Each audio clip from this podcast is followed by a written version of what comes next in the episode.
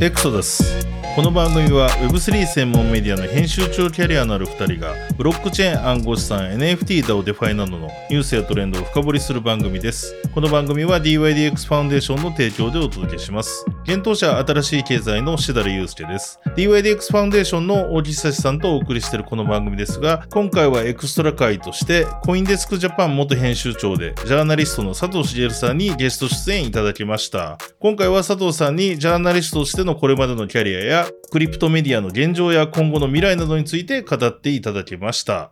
それでは早速お聞きください。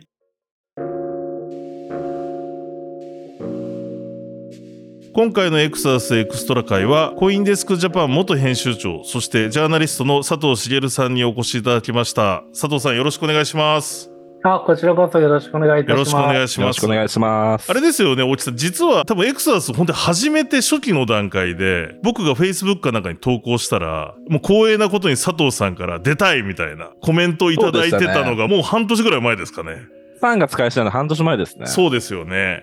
はいただいていて、やっとですねい。、やっと、佐藤さんに来ていただいてですね、ありがとうございます。今回いろいろお伺いできればと思ってるんですけど、まず簡単に自己紹介していただいてもよろしいですか、佐藤さん。あそうですね改めて。はい。はい。僕自身はですね、金融経済の記者業が長いもんですから、で最初に出会ったのがコモディティっていう、まあ、資産クラス。例えばオイルとかうんうんうん金属とかね。うんうんうんでそこの分野から入ってジャーナリズムと出会いまして、あというと、実はまあ、アメリカのサンフランシスコで、はい。ラジオのアナウンサーをですね、え？日本の方多いんですよ。サンフランシスコはいはいはいはいはい。で日系2世3世ってあのたくさんそのローカルのジャパニーズが多いので、うんうんうんその方々向けのラジオがあって、うん。そこねスポーツアナウンサーっていうのをね初めてインターンでやったんですね大学行って、えあ、それプロフィールにも書いてない新事実じゃないですか。それが初めてのこのメディアニュースメディアの出会い。はいはいはいはいはで帰国してそのコモディティを中心にメディア展開する格付け会社の S&P 参加の企業に入って、まあ、うん。初めて文字を書くという。い。なるほどなるほど。させていただいて、まあ、それからはダウ・ジョーンズっていう、ウォール・ストリート・ジャーナルの発行元のダウ・ジョーンズ、えーそれからブルームバーグ。までが記者業を一生懸命やってましてね、ふんふんふんふん。20年弱ですかね、15、6年ぐらい。はいはいはいはい。でそれからは結局デジタルメディア、あのうんインターネット中心にもうリテール、ホールセール、カマニュースを展開していこうっていうメディアで、ビジネスインサイダーがね、日本で始めようのがあってね、そのプロジェクトにファウンディングメンバーとして入らせていただいて、うん。数年経った時にコインデスクがまた日本ではいはい。始めようと。いう中で出会いがあったんですね。なるほど。はい。で、昨年まで、まあコインデスクジャパンはちょうど4年間やらせていただいてですね。うん。って感じなんですけどね。今はですね、今というはい。の2022年の暮れから現在に至るまでは、もうアフリカですね。アフリカの。クリプト、アフリカのブロックチェーンを活用するスタートアップをうん追ってですね、何が起きているんだっていうところを中心に、アフリカのメディアの運営に参画させていただいているなるほど。という感じです。ありがとうございます。はい。いやもう超大先輩っすよね、マジで。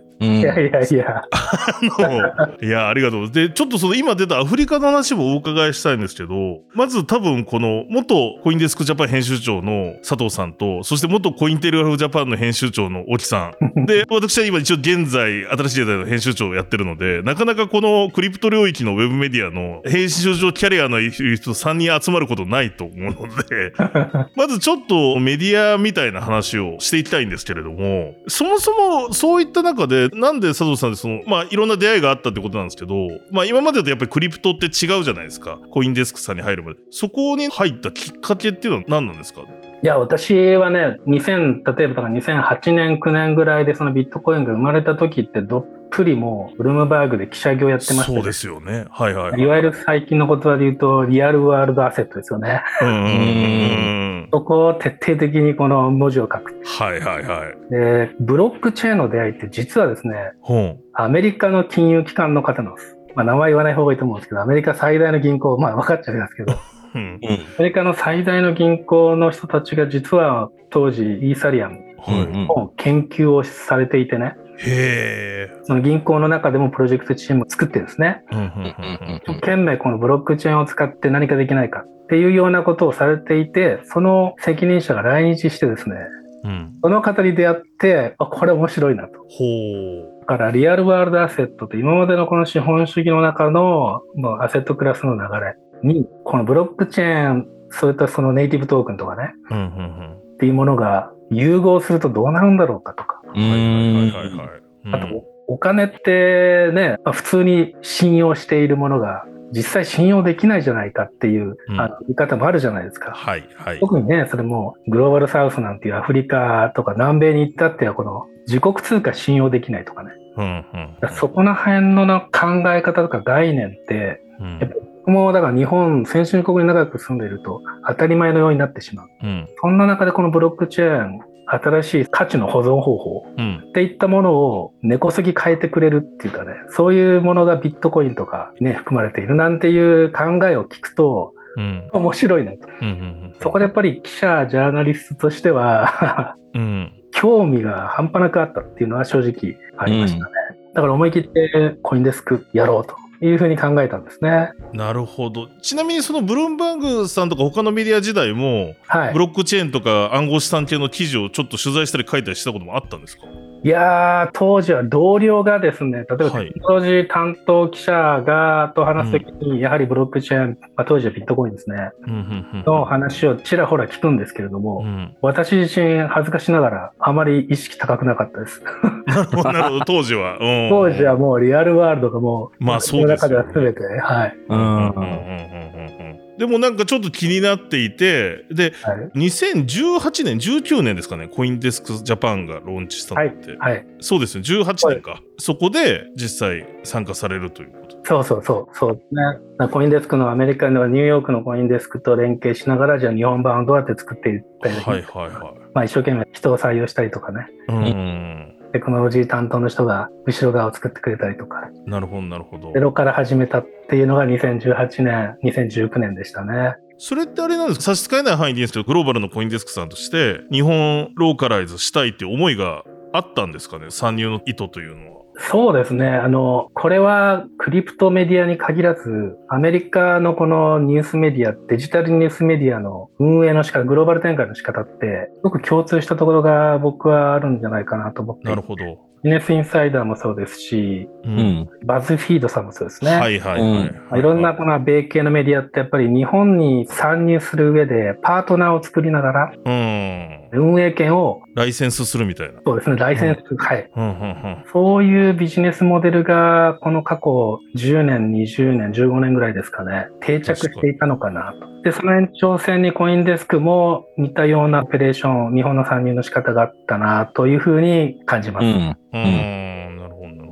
ちなみにコインテレグラフさんもそんな感じですよね、多分。そうですね。コインテレグラフジャパンは、うららコミュニケーションズっていう福井のまあ会社がありまして、出版社ですね。があっうんて、そこがライセンスを受ける形でコインテレグジャパンを運営してるっていう感じですね。なるほどですね。でもそれでいざスタートするっていうところで、どうだったんですか？やっぱりローカライズして結構自由なことができる感じだったんですか当時？うん。そこら辺って、これもす ごめんなさい、差し支えない範囲で興味本位なんですけど、なんかどこまでこう名前は関してるけど、まあ独人取材とかも多分するじゃないですか。で、翻訳記事も出すみたいな。なんかそこら辺でどんなバランス感で佐藤さんは戦略練ってたのかなと思って。そうですね。まあ日本の読者、このユーザーさんがですね、どんなところに興味があるのかっていうところは、まあ当然分かってきますので、はいはい。だんだん見ているとやはり物事大きいことが起きているのが当時はやっぱり欧米が大きかったので、うん。うん。翻訳記事ですよね。うんアメリカ国内、まあ、それ北米ですとか欧州で起きているホットなニュースを先に出してあげた方が読者のニーズに合っている。はいはいはい。そこは徹底的にやんなきゃいけないんだなっていうのは分かりましたし、あとオリジナルの記事に関しては、これはですね、編集権は日本にあるので、なるほどなるあほど。の、そうですね、その編集部が決めたポリシーの中でどんどん記事を書いていけるので、うんうんうん。うん。まあ正直言うと自由にやらせていただく環境はとても良かったと思います。うん。なるほどなるほど。ビジネスインサイダーの時と比べて、外資のローカライズみたいな点では一緒でしょうけど、大きな違いというか、あったんですか？その編集方針とかを決めていく過程とかで。そうですね。これは、あの、個人的にね、感覚的にはいはいはい。挙げると、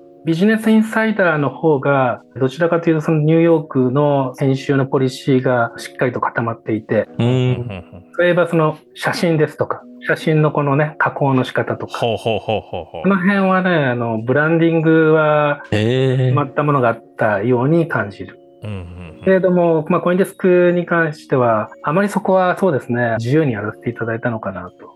なるほど、なるほど。え若干なりやっぱり差がありますね、メディアによっては。うんうんあと大きく違うのは、あとはビジネスインサイダーっていうのを運営するにあたって、どんな読者が何を気にされて確かね、読むかっていうところは、やっぱりビジネスインサイダーは資産クラスに分けると、僕は中だと整理が簡単なんですけど、読者はやっぱり資産クラスを持ってる方がやっぱ多いですよね。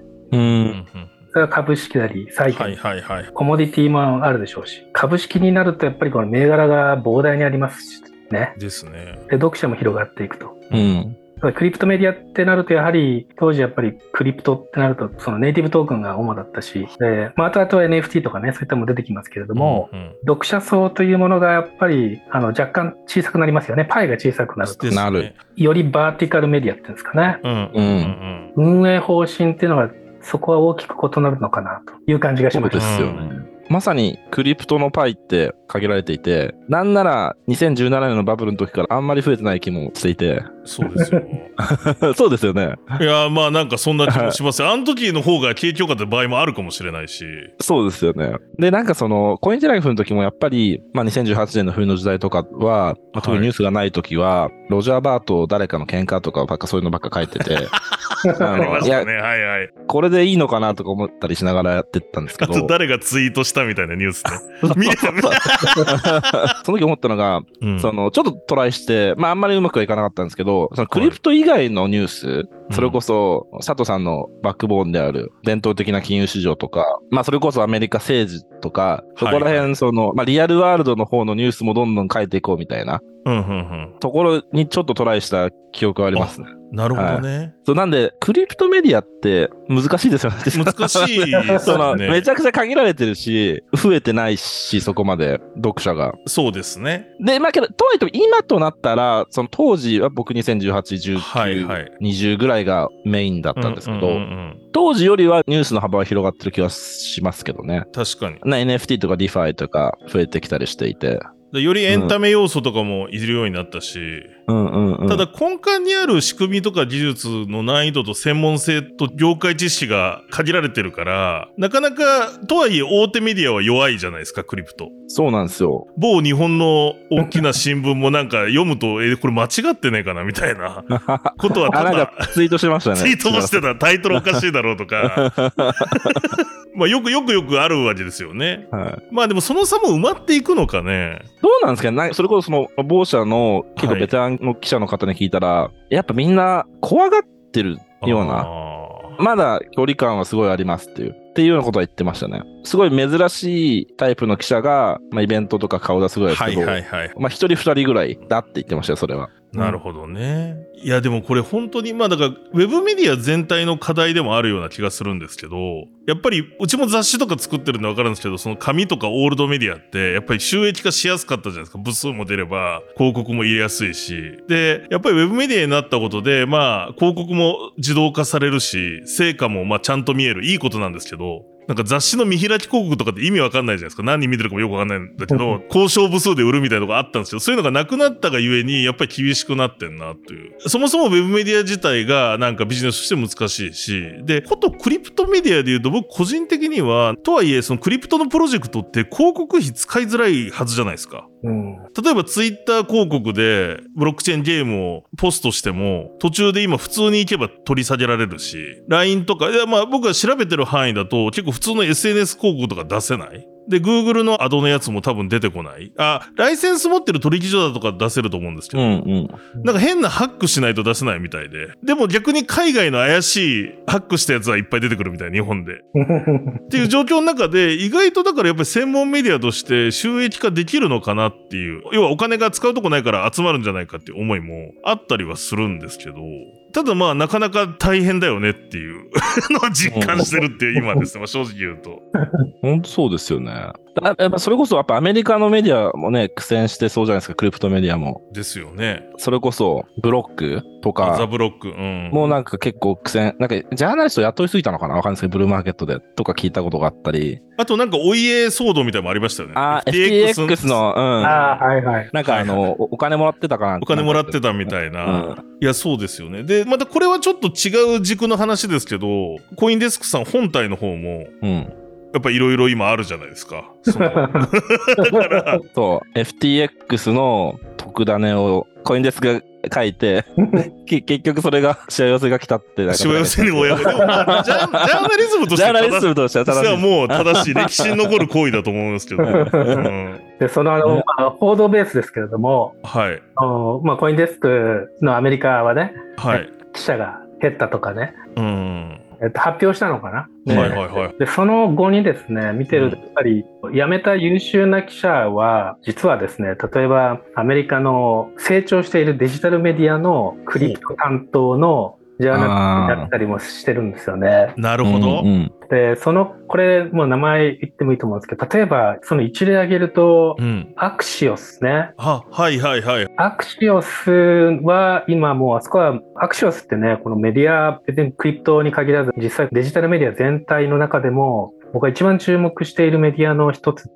彼らの記事ってもうほとんどが bullet point ってもうこの短文なんですよね。うん。はいはいはいはいはい。で読みたければここクリックみたいな、まあ Go deeper とか言ってもうもっとさらに読むとか言うとクリックするとまた展開されるんですけどなるほど。それでもねbullet point です。箇条書きまあ読みやすいですよね。本当に読みやすくて、やっぱり意識してるのは、ノンネイティブの英語の読者。やっぱりアジア人全体へで、まあ当然アジア一番大きいですからね。あの、うんうん。アフリカもそうでしょうし、はい南米もそうですけど、やっぱりこれ長い英語って読みたくない人ってこの地球上にたくさんいるわけですよね。ー で、その中でやっぱりアクシオスの英語、誰でも分かってしまうっていうのを、これ画期的なメディアだなと思ってですね、僕もよく読むんですけど、毎日のように読むんですけども、はいはいはい。でここではやっぱりクリプトのニュースレターを発行してるんですよね、今。うんへえ、あ、やってるんですね。もともとローカルメディアですよね。いろんなアメリカの地域地域にフォーカスした。そうです。おっしゃる通りです。でも今クリプトもやってるんですね。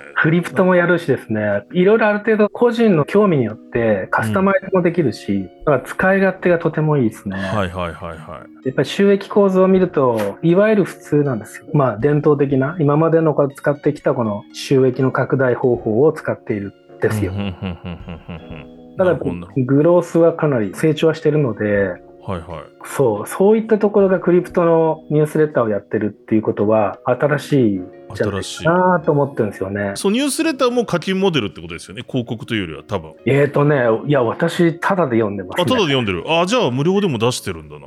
出してます。で、あの、わかりやすいです。あの。本当にね、これってやっぱり、ほら、英語のニュースっていうのは、もう長い歴史の中で、書き方のこのフォーマットっていうのが、AP 通信とか、はい。うん。AP 通信、ダウジョーンズ、ブルームバーグにだっても、やっぱり似てるんですよ。もう同じ、ねこれね、型に貼るっていう。逆三角形ってよく言いますもんね。あ、そうですよね。ああ、はいはいはい。でもそれをね、なおかつ、もっとこのブレイクダウンして、よりコンパクトにして、ううん。。人間がこの脳のこの、なんて言うんでしょうね、脳の考える思考の動線を直線してしまうのが、うん。アクシオスで。僕あのアクションスの正社員じゃなく全く関係ないんですけど、いや、でもなんか、ここまで押してると、アクションスジャパン編集長になるんじゃないですか。やいや、ね ローカライズで話進んでんじゃないですか。本当面白いなって最近感じてるのが一番あのアクションスですね。へえ。でもね、類似したことって実際できるんじゃないかなっていうなるほどなるほど日本でも。やってるとこあんま見たことないですね、日本では。ないですよね。で、あの、そうですね、サイト行くとわかるんですけど、写真に頼ってないんですよね。うん。あー確かに。よくデジタルメディアって写真にね、いはい。写真で引くじゃないですか。でもね、一つの記事に写真は一本だけですね。確かに。はいはいはいはいはい。確かに。しかも、どこにでも落ちそうな写真ですね。そうなんですよ。うん、はい確かに。で、ここね、そう、だから財務状況をすべて開示してて、はいはいプライベート企業だから、まあ、開示しなくてもいいとはは思うんですけど、うん。ある程度の収益、まあ、売上規模がある。へえ。日本円でどんなもんだろう、数百億円規模はあるんです。おーすごい。あ、じゃあ、いわゆる勢いのある今、こういうメディアに元クリプトの大手にいた人が記者が流れたりしてるような現状そうなんででそこのクリプトを作ってたりするみたいな。そうですね。そういう方がいろんなところで言いますよね。うんなるほどね。はいなんかクリプト特化っていうか、なんかその経済ニュースの一角になるみたいな、そんな流れって今後どんどんもっとできてくるのかもしれないですよね。そうですよね。ううんん。でそうなるとクリプトメディアはね、立ち位置って、いらなくなるとは言わないですけど、いや、あの、でもそれがマスアダプションかもしれないなっていう思いでもありますよ。なんか、うそう、その各新聞社にもクリプト部があって、そう。がっつり今のやってるようなことやるみたいな。朝のテレビ番組でも日経平均からビットコインまでやるみたいに なったら、なんかある意味 mass adoption だし、うん。まあ専門メディアはもちろんいらないというかもっとリサーチとか深いところに掘り下げていってビジネスするんでしょうけど、うんうん。ね。ただ今この日本で言うと、ほらいろんな法律がね、改正されていて、はいはいはい例えば今年で言うと、ステーブルコインなんてね、うん。うんうん。もう発行できるようになりましたと。そうですね。うん。海外だとそこまで拡大というか、注目度って日本ほどじゃないと思うんですけど、セキュリティトークンとかね。はいはい。うん。うん。裏側のその資産が実際のこの不動産であったり、社債であったり、あの、動産資産とかね、企業が持つ動産資産。はい。うんああいったものがですね、トークン化、まあまあデジタル化されて流通するようになると、よりブロックチェーン上で展開されるアセットと、もうリアルワールドアセット、まあ、まあ、いわゆるそれがリアルワールドアセットなんですけど、まあそうですよね。うん、うん。ね、総合的にやっぱり判断しなきゃいけないくなるじゃないですか。個人。はいはいはいはい。はいはいはいはいはい。なので、この流れってもっと進んでいくのかな、なるほというふうにね、個人的に思ってるので、今ちょっとクリプトウィンターでね、ど。はい。まあ静かな感じですけれどもう、ん。来年2024年以降、はい。これは面白いんじゃないかなと、メディアの世界も。うんうんっていうふうにはね、期待してます。うん。なるほどなるほど。でも確かになんか最近本当にリアルワールドアセットかけるクリプト、まあリアルワールドアセットトークン化みたいな話めちゃくちゃ聞くようになったんですけど、なんでなんですかね？数年前からあるじゃないですか、セキュリティトークンとか。なんか整ってきたってことなんですか？このなんか今、ちょっと流行りつつある。どうなんでしょうね。えっと、ただ一方で、えっと、はい先週かな？先週ニューヨークでリアルワールドアセットのうん。小ぶりなイベントがあったらしいんですけれども、はいはいはい。でそれをね、まあ、現地レポートで記事化している、まあ、大きいメディアがあったんですけど、そのニュース記事見ると、アメリカの、まあ、これイベント、まあ、一つのイベントに限ったことでしょうけど、はい。あまりですね、元気ないねっていう記事でした。ああそんなに盛況じゃなかったかもしれないってことですね。そうですね以前ほどその期待度というか、注目度っていうのは、はいはいはい。そのイベントに限って言うと、少なくなってるよねっていうえ内容の記事だったんですけど、うん。あの日本においては既存の金融機関さんが徹底的にね、大きくしようっていうような取り組みを。この数年間かけてやってますので、う。うんん。それとあと素朴にですね、うん。一企業が持っている、まあ株式は置いといたとしても、社債って今まで注目浴びてこなかったわけですよね。社債を使ってより面白い資産クラスを作って、うん。そうですね、この多くの日本人が投資できるような作り、うん面白いんじゃないかなって、これ僕素朴に普通に思うんですけど、はいはいはい。あと動産資産もそうですけど、例えば新幹線とかね、あの、うんうんうん企業が持つ飛行機とか、そういったものにその個人のお金が普通に入れるような、はいはいはい。それをセキュリティトークンとして、あの、日本のこの資産クラス市場を大きくするっていう意味だと、うん。まあ、ちょっと注目してもいいんじゃないかなって思うんですけどもね。うんうんうんうんまあ可能性は広がりますよね。カジュアルになるかもしれないし、うんグローバルに展開できるかもしれないし。確かに社債とか面白いですよね。ある程度上場企業の社債とかだったら、うん。あの金利もつけれて。で、そこに新しい、要は追加で社債トークンを買った人には、この NFT がついてくる。ああ、なるほど。いうようなねユーティリティユーティリティがそういったのをいかに魅力的に資産クラスを作れるかっていうところなんでしょうね。うんうーん。それ日本の企業は結構やっぱ本気なんですかね？どうなんでしょうね。あの、実際にそういったものが出てきて、これからユーザーがどう反応するかなので、多うん分まだまだ何とも言えないんでしょうね。う。うんん。これも次の3年とか、確かにで。出てくるんでしょうかね。に。うんはいはいはい。なんかコインデスクさんってすごく伝統的な金融機関とか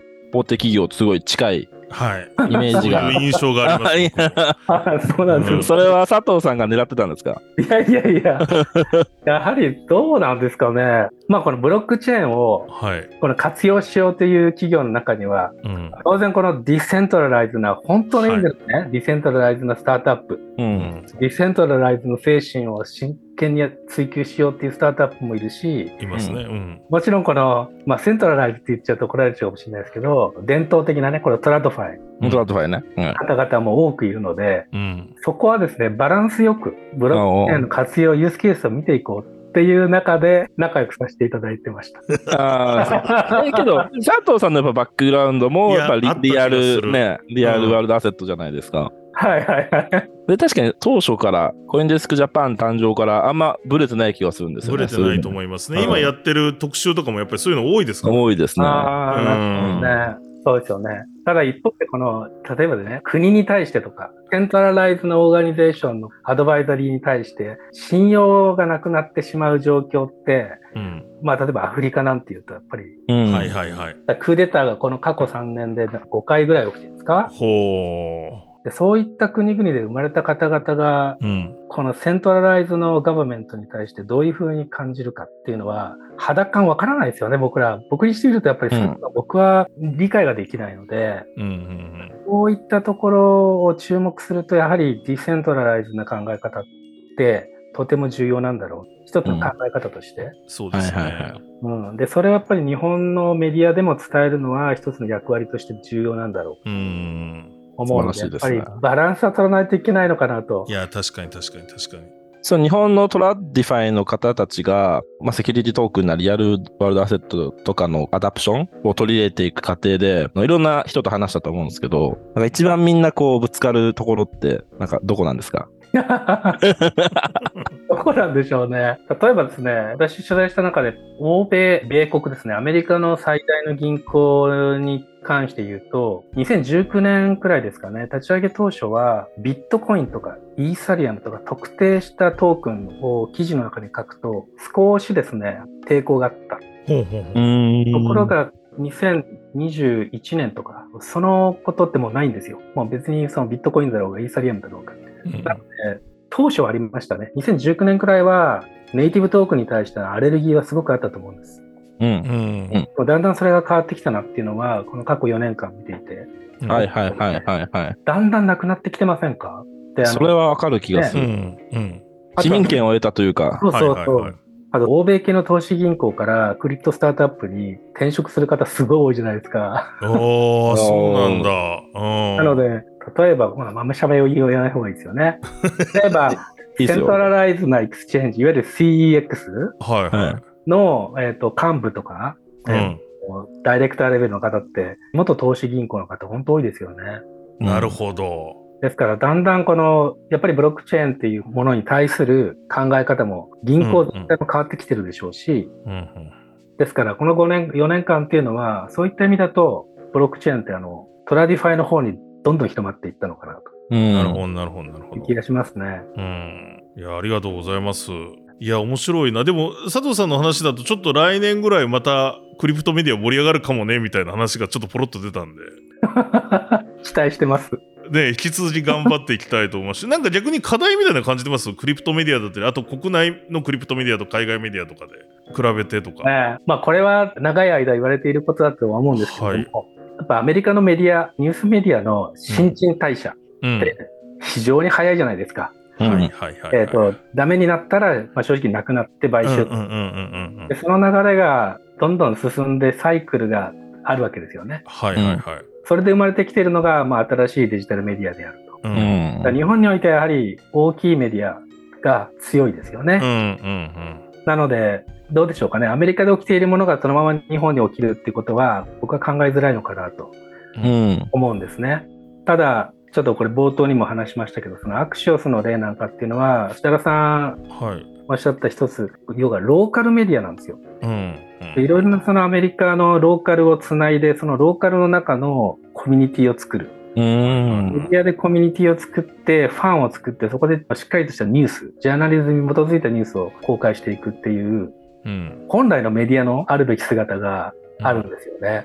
えそれを日本でできたら強いんじゃないかなと。確かに。でもうそれもやっぱり20代、読者データってね、あの、どこのメディアもわかりますけど、はい。ペルソナ見るとやっぱり人口動態的に日本は40、50、60多いですから、はい。ただ一方で50代、40代の中でも新しいものを作ってなきゃいけないっていう意識の高い人も多いのうで、ん。日本でもそういった、うん、新しいメディアって可能性あるんじゃないかなっていうふうになるほど、なるほど、なるほど、なるほど。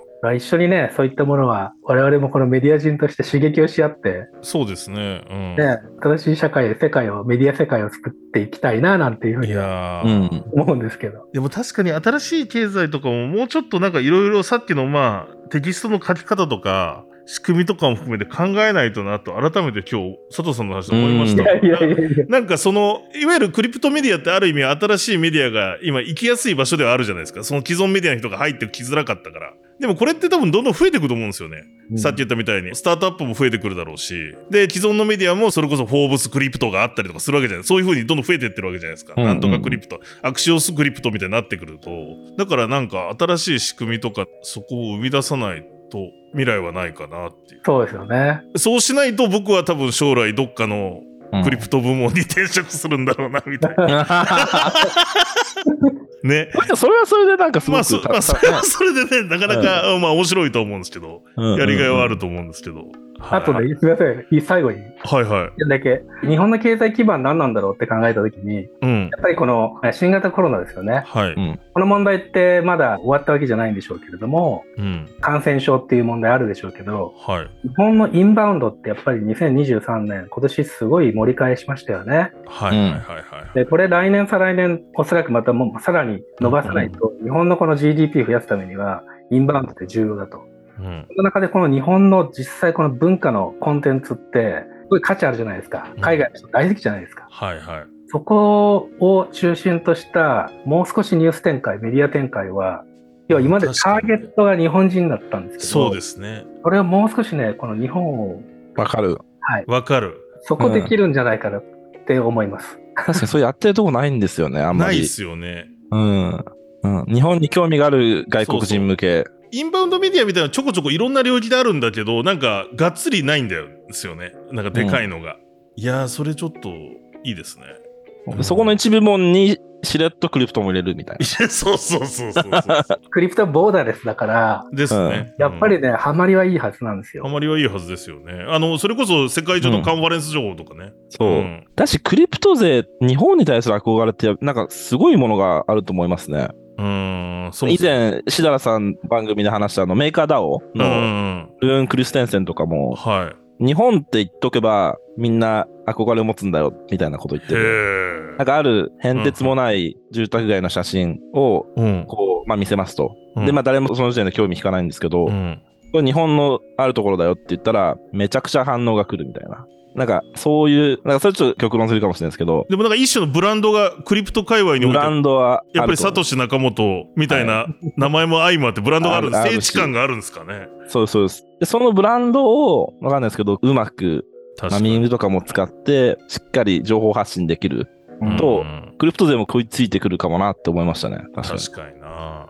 なるほど、なるほど。だから、うん土地とか場所についてはすごい注目されてるのに、残念ながらやっぱりメディアとか人が注目されてないって悲しいですね、日本。クリプト業界において。だからそこなんとかしていかないとダメですよね、やっぱり。いいですね。これいいですね。いや、面白い。それやりやりたいですね。うんこれやいつも佐藤さんとか大木さんとこういう話したら飲んでると、もうやりましょうよみたいになるんですよ。やっちゃい、やっちゃいなよみたいな。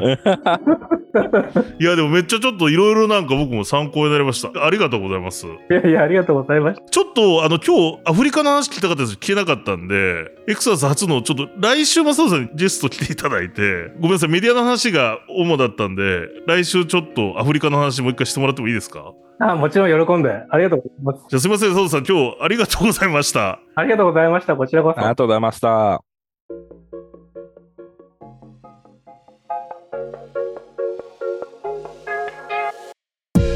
ここまで聞いていただきましてありがとうございます。今回のエクサスエクストラは、コインデスクジャパン元編集長、ジャーナリストの佐藤茂さんにゲスト出演いただきました。そしてですね、次回のエクストラ回も佐藤さんにご出演いただいてですね、今度は佐藤さんが今注目しているアフリカとクリプト、アフリカと暗号資産というテーマでお話しいただく予定になっておりますので、ぜひとも来週もチェックいただければと思います。